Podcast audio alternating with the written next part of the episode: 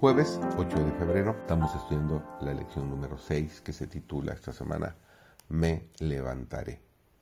Servidor David González, nuestro título de hoy es El juicio del Señor y el santuario. Toda la ceremonia del santuario estaba destinada a inculcar a los israelitas una idea de la santidad de Dios y de su odio al pecado, y además hacerles ver que no podían ponerse en contacto con el pecado sin contaminarse. Se requería de todos que afligiesen sus almas mientras se celebraba el servicio de expiación. Toda ocupación debía dejarse a un lado, y toda la congregación de Israel debía pasar el día en solemne humillación ante Dios, con oración, ayuno y examen profundo del corazón.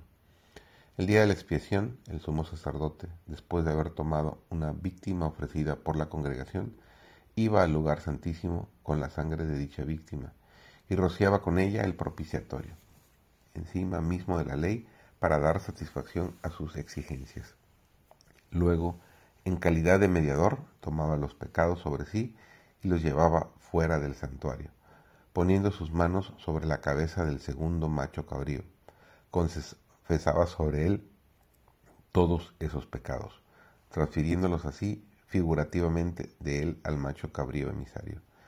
Este los llevaba luego lejos y se los consideraba como si estuviesen para siempre quitados y echados lejos del pueblo. Puesto que Satanás es el originador del pecado, el instigador directo de todos los pecados que causaron la muerte del Hijo de Dios, la justicia exige que Satanás sufra el castigo final.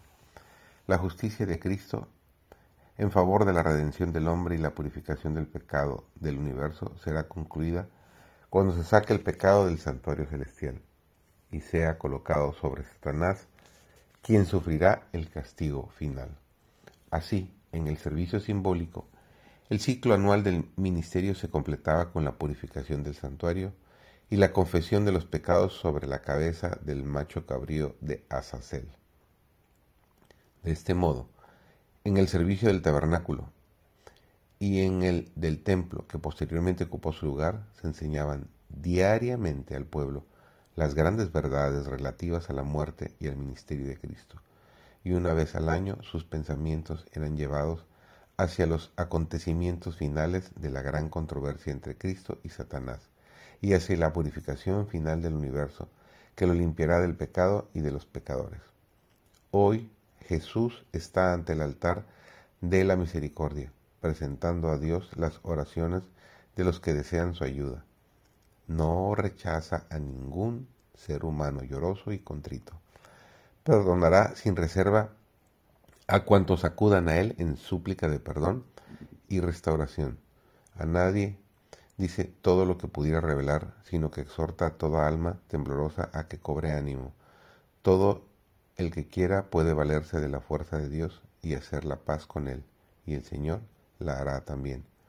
A las almas que se vuelven a Él en busca de amparo, Jesús las levanta sobre toda acusación y calumnia. Ningún hombre ni ángel maligno puede incriminar a estas almas. Cristo las une con su propia naturaleza divina y humana. Están al lado de aquel que lleva los pecados en la luz procedente del trono de Dios. Este jueves Dios sea tu mejor compañero.